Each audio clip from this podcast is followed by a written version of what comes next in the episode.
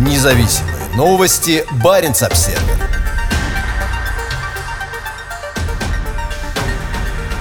Арктическую научную станцию могут возродить.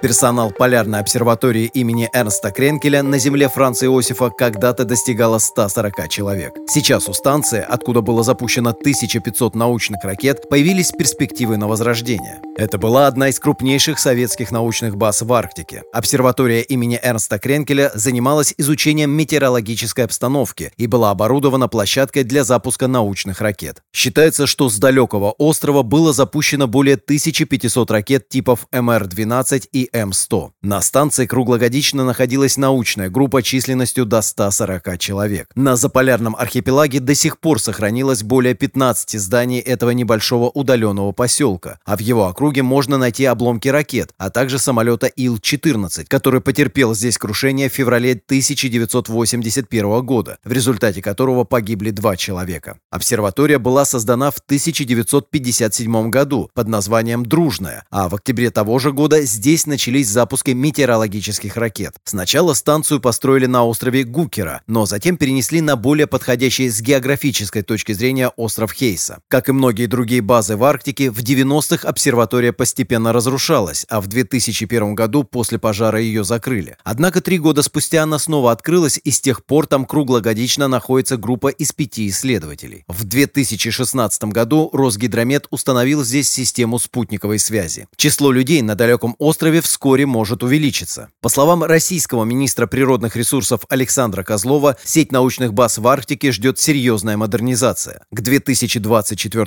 году 32 станции будут полностью обновлены и 136 частично. На всех объектах будут модернизированы системы электроснабжения и связи, рассказал он на заседании Госкомиссии по вопросам развития Арктики в июне этого года. У России большие планы на освоение Арктики, и мониторинг окружающей среды и изменения климата здесь приобретает все большее значение. Сегодня в российской Арктике 240 пунктов наблюдения. В основном это метеорологические станции, на некоторых из которых также проводятся гидрологические и аэрологические исследования. Россия также планирует потратить до полутора миллиардов рублей на развитие сети мониторинга вечной мерзлоты, частью которой может стать и станция имени Кренкеля. Во время посещения станции участниками ежегодная российская арктическая экспедиция «Арктический плавучий университет» была исследована заброшенная буровая вышка. По словам ученых, возобновление здесь бурения может дать ценную информацию об изменении окружающей среды в этом районе. По их утверждениям, остров Хейса очень хорошо подходит для изучения вечной мерзлоты. Подавляющая часть научной деятельности в регионе осуществляется Национальным парком «Русская Арктика». Ранее директор парка Александр Кириллов говорил, что в бывших помещениях обсерватории на острове Хейса будет сделан ремонт, после чего туда въедут его сотрудники. Сегодня основная база парка расположена на гораздо более крупном острове Земля Александры, расположенном западнее.